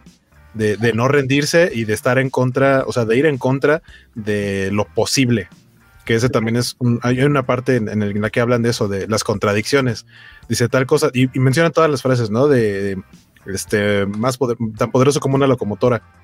Si esa es una contradicción porque nada podría ser más poderoso que una locomotora, Superman lo es, ¿no? Como Superman rompe todas esas contradicciones porque es Superman. Y, que básicamente es a base de su, de su constancia y de su perseverancia, más que por encima, de su forma de ser, más que por encima de los poderes que tiene. En tu caso, Cacha, ¿qué es lo que te late de esta miniserie? Bueno, de, sí, de esta historia. Pues igual lo que están diciendo este Beto y Guaco, que es como la esencia de Superman a través de, de la historia y cómo lo muestran, la, lo muestra la pequeña niña, de que en ningún momento ella está dudando que Superman irá a rescatarla justamente porque es Superman. De que es como la lo que parecería im- imposible que este que cualquiera pueda, incluso él, y aún así lo está logrando. Justamente no es porque es el más fuerte o porque sea el más inteligente, sino porque es Superman. Es como, como la, la esperanza que tiene la niña sobre todas las cosas de que él, él, este, irá a rescatarla. Incluso este, en el capítulo final, cuando ya todo, todo el mundo está perdido, de qué tan perdidos están todos, que incluso Batman está pidiendo ayuda. Ya es de, por favor, quien sea, vengan a ayudarme. Y cuando ves que todo se detuvo, no saben qué pasó y, oigan, no sabemos qué, este, cómo, cómo lo detuvieron. Bueno, como le explica, seguramente fue Clark. ¿Y por qué? Pues porque Superman. Hace ese tipo de cosas. Por eso. Están, en ningún momento lo ven, pero están seguros de que él fue el que logró vencer al. Como que no, no están seguros, ¿no? Lo, lo que dice Diana es eh, Clark y Batman dice, sí. Dicen, pero ¿cómo? ¿Por qué Superman? Necesitamos que alguien nos salvara y él lo hizo. Eso es lo que hace. Es- esa página que está mostrando ahorita Jorge me gustó mucho, Mm. que es el diálogo que tiene con la niña. Es una imagen, es una, es una, un dibujo a, a página completa de Superman peleando contra Batman y le dice, oye, la niña le pregunta, si pelearas contra Batman, ¿quién ganaría? Y primero Superman le dice, Joker. No, no, ya en serio. Dice, bueno, ganaría Batman. Pero ¿cómo? Tú con todos tus poderes y eso, ¿quién ganaría? Así de Batman. ¿En serio? Sí, ¿por qué? Pues porque yo lo dejaría. ¿Pero por qué? Porque es importante para él. Eso me dio mucha risa. y Dije, ah, bueno, Esto está muy bonito porque dice, pues este cuate ha tenido mucha ha infelicidad. pasado por Bien, mucho, ajá. Y se merece tener un poco de felicidad, pues que me ganen, ¿no?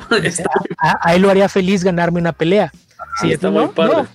¿Y a ti no te haría feliz? No. ¿Por qué? Porque a mí no me hace feliz ganar una pelea. sí, Ajá. ¿Y a ti qué te hace está feliz? muy padre. A mí me hace feliz mi familia, mi perro, verte a ti porque hablo contigo y veo que eres una buena persona. Eso me hace feliz. Y, y- y, pues es parte de, de la diferencia entre personajes que, insisto, hay gente que no lo entiende, luego hay directores de cine que dicen que pues todos tienen que ser oscuros y vengativos y, y comportarse igual y que pues Batman es así porque lo violaron en la prisión y cosas por el estilo. Pero pues no, no, no, no tiene por qué ser así. Y en el caso particular de, de Batman y Superman, yo insisto en este punto, es el día y la noche, son los, los dos contrapuntos que te muestran el rango de lo que puede ser un héroe, cómo vas de- del heroísmo más puro a- al vigilantismo en, su expresión más, más clara, eh, sin, sin llegar a un extremo de violencia, ¿no? Y, y no puedes tratar de establecer a Batman como el punto oscuro del universo DC si antes no estableces todo lo que representa Superman desde el lado luminoso. Entonces, creo que eso es mucho de, de lo que hacen en este cómic y Tom King, que insisto, no, no es que sea una gran historia, porque no, no hay mucho de historia, realmente el Parlamento como tal es muy sencillo, pero es una carta de amor al personaje que te desglosa por qué funciona, qué es lo que hace que Superman sea Superman y cómo funciona en relación al resto del universo DC. Y, y tan está hecho como una carta de amor que incluso hay un capítulo a la mitad que parecería que no tiene nada que ver, que es el, el episodio donde eh, sueña con el Sergeant Rock. A- a- además es un número que es doblemente bonito porque Sergeant Rock es una creación de Joe Kubert. Y, si hay páginas donde te das cuenta de que Andy está echándole los kilos extra porque está homenajeando a su papá. Entonces es, es- es de esas cosas que dices, ok, ¿qué tiene que ver Superman con un héroe de la Segunda Guerra Mundial que ni siquiera fue creado en la Segunda Guerra Mundial? Es, es un personaje que surgió a finales de los 50 y, y fue una época en la que como estaban en plena guerra de Corea, eran populares los cómics bélicos, se crean esos héroes de, de la Segunda Guerra Mundial que gozaron de gran popularidad durante mucho tiempo y, lo que hacen es, ponerlo como la, determinación, ¿no? el espíritu de lucha. Y, cada, cada pequeña parte, eh, es decir, los capítulos son como de 10 o 12 páginas, cada uno de esos capítulos tiene una especie de moraleja que todas esas moralejas que aparentemente Superman está aprendiendo, no es que las esté aprendiendo, es como si le estuvieran recordando cosas que él mismo ha hecho a lo largo de toda su carrera. No es que esté aprendiendo cosas en el camino, es que cada vez que él siente que, a lo mejor sí sería mejor aventar la toalla y renunciar, alguien le recuerda por qué no lo hace. Y, eso es lo, que hace el cómic, a lo largo de todas estas pequeñas historias aparentemente inconexas y, y por momentos parece que no, no tienen ni siquiera una lógica interna, es como ir recordando to, todas las cosas que ha hecho a lo largo de, su carrera y que son las que lo definen en términos de personalidad que a fin de cuentas es lo más importante, porque también hay un número que, que simbólicamente es muy claro, ¿no? En el que te los, te los muestran como entidades separadas. A Clark Kent, el humano sin poderes, y a Superman, el, el kryptoniano que se aleja de toda su humanidad. Y, y, juega un poquito con explicarte cuáles son las diferencias y qué es lo que hace que a pesar de, de que es un kryptoniano, qué es lo que hace que sea diferente de cualquier otro kryptoniano. Y, y, el hecho de que no es humano de nacimiento, pero es humano por crianza, es lo que lo define como personaje. Entonces, son esos pequeños momentos cuando lo sumas, lo, lo que te da, si agarras un número suelto y lo lees, probablemente te vas a quedar como con cara de que, que, que se fumó. O sea, sí entiendo que estuvo en la guerra y ha tenido muchos problemas, que el estrés postraumático es visible en, en el 90% de lo que escribe, pero ¿qué, qué, qué diablo se fumó? ¿Qué, qué, bajo qué medicamento está? Pero cuando es la historia completa y en el orden correcto, te va sumando todos esos pedacitos para que entiendas todo lo, lo, que es Superman como personaje. Entonces en ese aspecto funciona muy muy bien. Es, es de esa clase de, de historias que si, si, le preguntas en que te cuenta de qué se trata, pues no, no hay mucho que decir porque realmente la, el, el, parlamento argumental de la historia es la cosa más simple. Pero lo, lo, que lo hace crecer es justamente el manejo de personajes, que es algo que King hace bien. Insisto, pueden no tener muchas ideas originales, pero no es tener una buena idea o una idea que sea 100% original para contar una buena historia. En este caso, la, la, historia es lo de menos, la historia pasa a segundo término. Lo que estás haciendo es hacer un gran desarrollo de personaje para, para aclararlo. O sea, quien nunca haya leído Superman, este es un, un, tomo que te podría ayudar a entenderlo. Es la clase sí. de cosas. A lo mejor tienes una noción de qué es Superman, porque lo ubicas porque te ha tocado verlo alguna vez en televisión, o alguna vez de niño viste alguna de las películas, tienes una noción general, que, que en general eso es algo que pasa mucho con Superman. Hay gente que jamás ha leído un cómic, pero entiende la idea general de lo que es Superman.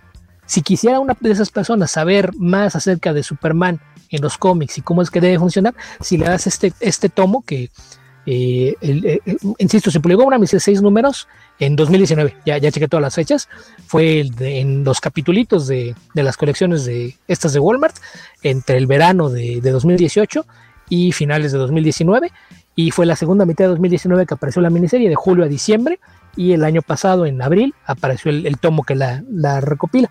Entonces, hay formas de conseguirla y es una historia que, si nunca han leído Superman o nunca han entendido cuál es el, el apil o cuál es lo que hace que Superman sea interesante, es uno de esos cómics que es una lectura bastante simple y que te va a resumir de una forma bastante clara por qué Superman es, es importante en términos de lo que representa como héroe. Y se consigue mucho más fácil también ahorita porque no tiene tan, tiene como seis meses, creo más o menos, que se lanzó aquí en español. Si no le hacen al inglés, pues lo pueden rastrear fácilmente ahí con su tienda comiquera eh, que maneje los títulos de Smash. Y no está tan caro porque fue de los que sacaron en pasta blanda. Creo que está como Ajá. 50 pesos. Yo lo he llegado a ver incluso. accesible. Súper. Ajá. 150 pesillos más o menos. Ajá. Fácil de conseguir. Eh, Una gran historia. Eh, tintas de Sandra Hope, colores de Brad Anderson se nos iba por ahí y lettering de Clayton Cowles. La, la de Humberto Ramos. Hope. Creo sí. que eh, mi único, probablemente mi único pero.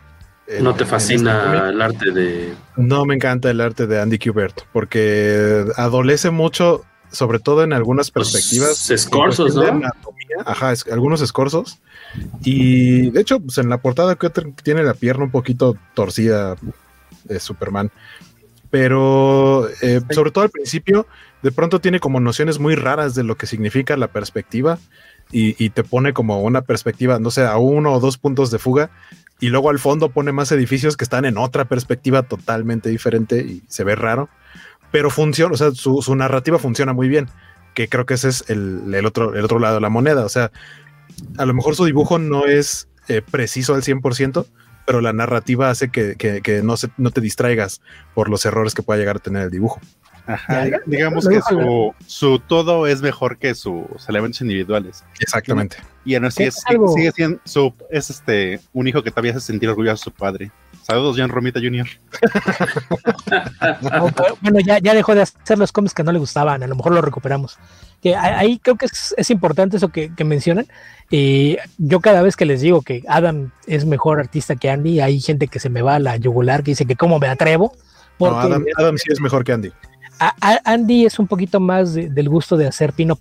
O sea, tiene, esta, esta, noción de que le gusta que su dibujo sea muy vistoso y a veces es más vistoso que efectivo, pero más allá de eso, pues tiene todas las bases. Habría que recordar además que la razón por la que de repente ven que, que los Qbert no, no dibujan mucho es porque ellos tal cual reparten sus labores entre la escuela y, el trabajo.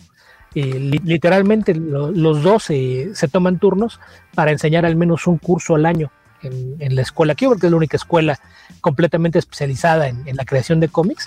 Entonces, pues todas las bases de, lo que es narrativa y lo que es hacer una historia, pues los dos la, tienen dominadísima. Ya las cuestiones técnicas de, estilo y demás son cosas aparte, pero sí Andy tiene esa, esa tendencia de repente a, hacer un poquito más partidario de hacer pin-ups que de hacer arte eficiente, que en ese aspecto yo soy de la de que Adam es un artista más completo, pero, pero aún así es, un cómic que, se lee bastante bien.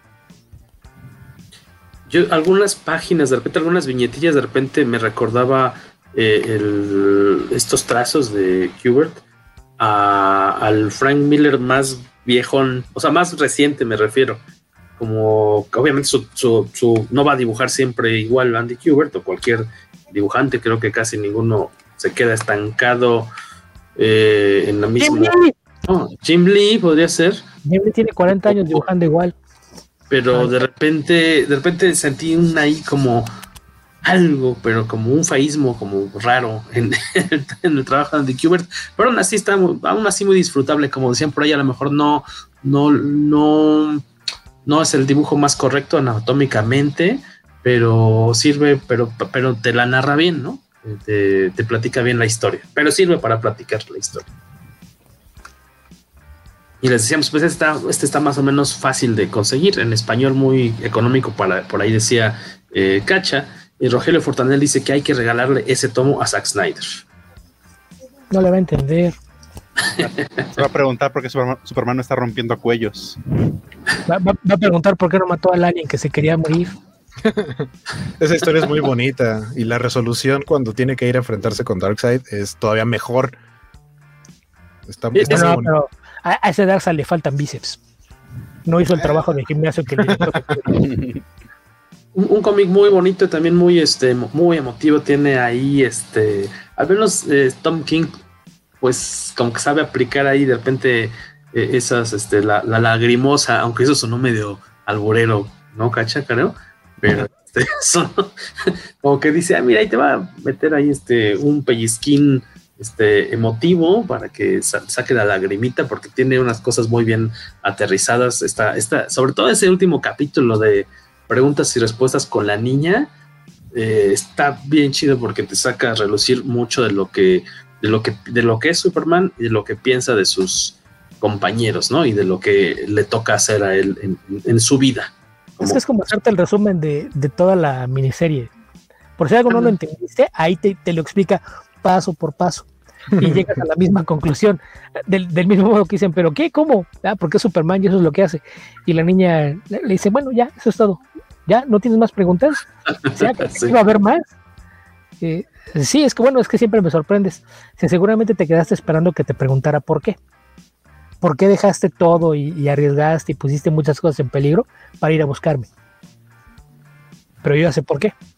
Porque eres Superman. Exacto. Muy, muy buenas este, lecturas. Gracias.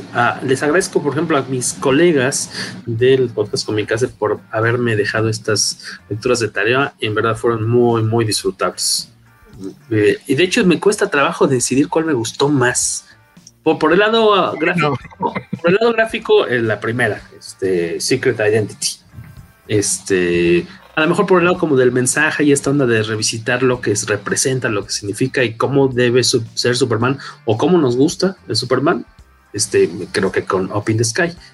Eh, pero las dos muy, muy, muy bonitas. Clovis Borbolla nos manda saludos ya. Buenas noches, amigos comicaseros. Ya llegaste aquí a la hora de las despedidas, de hecho, qué bueno, pero te diste un ratillo para darte, eh, para saludarnos. Por mi lado, yo quiero recomendarles, recordarles que estamos, tenemos el artbook de Janet Pasaldúa, eh, ya está listo también en Global Comics, acabamos de llevarlo el fin de semana pasado. Eh, viene ya una sesión de firmas, yo creo que la anunciamos en nuestras redes sociales la próxima semana, todavía falta un rato, va, a ser en, en, mayo, a mediados de mayo, dentro de un mes todavía. Este, vamos a darles más detalles de cómo pueden participar en esta cuestión, va a ser obviamente de entrada participación controlada, eh, por esta cuestión obviamente de, de pues, que hay que cuidar la, la salud a, en la medida de lo posible. Me, me, imagino que la parte más complicada va, va a ser conseguir la, la, instalación como de celda de alta seguridad, ¿no? Así con el, el, el, plexiglas, el, plexiglas, con la charola, de, la, con la charola, pon tu tomo, deslizo la charola hacia adentro, la lámina de plexiglas y va de regreso. Como desayuno de reo, así va a ser. Bueno, pues mira, si, si está muy claro plexiglas, siempre puede usar acrílico como este que usaban en las ventanas de escuela pública. Ese es bastante mm, más barato. El, no sé cuál sea eso. Si no, plástico cristal, ese que usas para forrar los cuadernos este, en la primaria. Pero ese tiene que ser bien estirado, porque si no, la, la, las arrugas, ¿no? Con la pistola de aire. No, de aire lo, lo, quema. O sea, lo estira. No, pero sí se ponía. Bueno, lo estira. Cuando, bueno es que más, más que estirarlo, lo encoge. Lo encoge, exactamente. Pero va a quedar chulo de bonito. Les adelantamos que va a ser en esta tienda que se llama Viniles Chiles, que es una tienda de, de juguetes de Art Toys, de Art Toys y de Chiles. Eh, está enfocada más que nada al, al, Art Toy, ahí en la tienda, en la placita de Barrio Alameda, pero ya les daremos más detalles de cómo va a ser esta cuestión de los turnos y demás, porque pues, obviamente no puede haber 5 este, o 10 personas al mismo tiempo en la tienda, pero más detalles de eso próximamente en Twitter y en Instagram y el Facebook de Comicase. Nos preguntan ya para irnos, ¿cómo se organizan para leer los cómics de los que hablan? ¿Todos los tienen o aplican la Jack Sparrow en CBR? Yo te diré, no sé si orgullosamente, pero... Tenemos no copias digitales. Sí. Ah, Valentín García. Este, ¿Cómo se organizan para leer los cómics de los que hablan? Todos los tienen. Muchas veces sí los tenemos o los sí. tratamos de conseguir. A veces son compras recientes, a veces de plano hay que ir a la biblioteca de Tonga es una uh, patrocinadora cultural oficial del podcast Comicase y yo jamás he bajado un CBR porque ni siquiera tengo el software para leerlos, no sé ni dónde bajarlos, entonces este yo eh, en ocasiones voy a Tonga. De, eh, de, déjalo en, no entiendo ni lo que eso significa porque para fines prácticos un CBR es un RAR. Una al que le, le cambias la, la, extensión. Entonces, técnicamente, si tienes cualquier computadora que tenga zip o RAR, podrías abrir un CBR pero ni siquiera sé de dónde sacarlos, vamos, por ese lado. Igual jamás he bajado un Google. Pero por ejemplo, las películas este piratas en que dónde las bajan normalmente uno, una película así lo, los sitios más famosos que eran Pirate Bay antes, ¿no? Mil años antes, pero eh, ah, este un un torrent. En mi vida he bajado algo de un torrent porque siempre me ha dado miedo que le pegue un virus a mi computadora. Pero pues de repente hay que buscar por dónde, cuando de plano son películas que ni siquiera se comercializan aquí. Pero en la yo no disfruto para nada leer mis cómics en pantalla, pero a veces no hay de otra. Lo verdad, yo sí soy de papelito. Este, ¿cómo nos organizamos? Normalmente una semana antes medio decimos de qué vamos a platicar y dos días antes estamos poniéndonos de acuerdo. ¿Estamos? Aquí lo, lo, que me preocupa es que hablas en plural. No, no, no perdón, no, tengo, tengo, que ser, tengo que ser más bien más claro. Los miércoles de la noche o el jueves les digo, oigan, chicos, de que quieren platicar la próxima semana. Normalmente me ignoran 48 horas y el sábado domingo ya es cuando me dicen, ah, sí, creo que de esta cosa, y el lunes ya se decide. En algún momento del lunes y el martes estoy corriendo como gallina despescuezada, viendo a ver de dónde consigo eso que trataron de, de dejarnos de tarea. Y Dom Shep Rock pregunta que si habrá podcast de Last Night on Earth o de Death Metal, como sucedió con White Knight. Death no, Metal. La verdad, tiene unas figuras de acción bien chidas, pero no se me antoja ni tantito. Qué, qué flojera las dos historias. A Scott Snyder no lo dejen escribir superhéroes, que se va a hacer historias de horror, ahí es mejor. Juan Israel Gallegos, maestro, hace mucho que no sabemos de usted. Saludos, usted, saludos. al calvo. Hace varios ayer, este, la última vez que te llegué a ver por ahí eras este profesor en la Ibero, te perdí ya hace mucho tiempo la, la pista, esperamos que estés bien, Israel. Eh, que si habrá alguna sesión de firmas con Jan, que si solo Recuerden, será. Recuerden, amiguitos, no es firma de autógrafos. Vean feo a quienes eh, pongan eso en sus publicaciones, porque es un pleonasmo muy feo. Eh, eh, es que eh, El karaoke de canciones. Es pleonasmo, pero a medias, porque están usando firmar como verbo. Entonces sí, sí es, ¿Firmar autógrafos te gustaría? está mal usado. Vamos, está mal usado, pero no es del todo incorrecto. La acción es la correcta, pero la forma en la que la denunciaste es lo que está mal. Pero lo que pasa es que el autógrafo ya es una firma en sí. Sí. Va- vamos, pero ah, me refiero a que no es que estén usando el verbo equivocado, sino que si están usando la palabra autógrafo, ya no requieren usar el verbo. Está. Entonces ma- ma- es más un pleonasmo que algo que esté incorrecto. Es como subir para arriba. Por eso. Como Pues lapso de tiempo. Josué También. Carmona desde Toronto, que cuál va a ser el nuevo proyecto de, Kicks- de Kickstarter. Ah, pues ya prontito. Yo espero que dentro de una semana y media Va a vamos a ser, va a ser un artbook del cacha.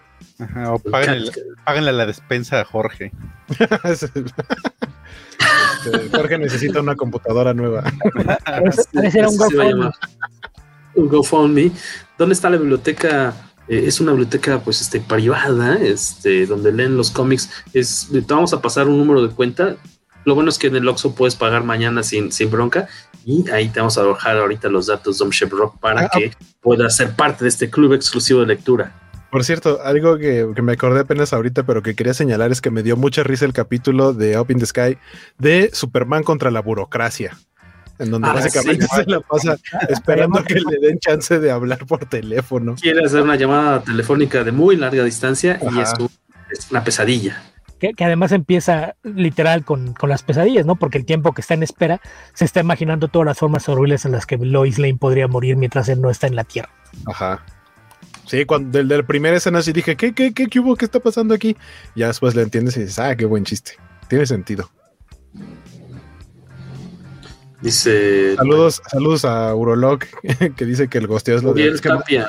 es que mandó, este, mandó saludos y, y no le contestamos. O no sé si se refiere a otro tipo de mensajes. Uriel Tapia es mi moderador, es uno de mis moderadores en Twitch. Saludos. en Twitch.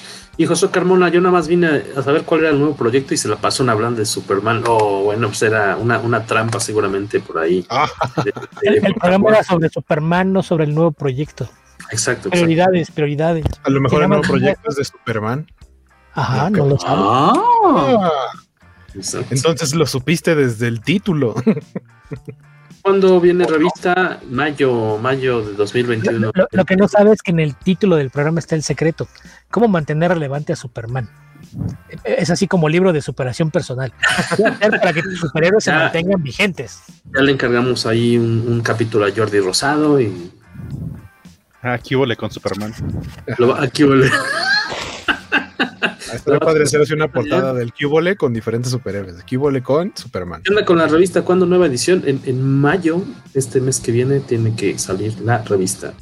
Eh, ya algunos, algunos temas van a estar un poco añejos, pero como el del 80 aniversario del Joker, pero aún así es un muy buen texto de Beto Calvo. Lobis Borgoya. Ya ni Sí, recordaba eh. que lo había escrito.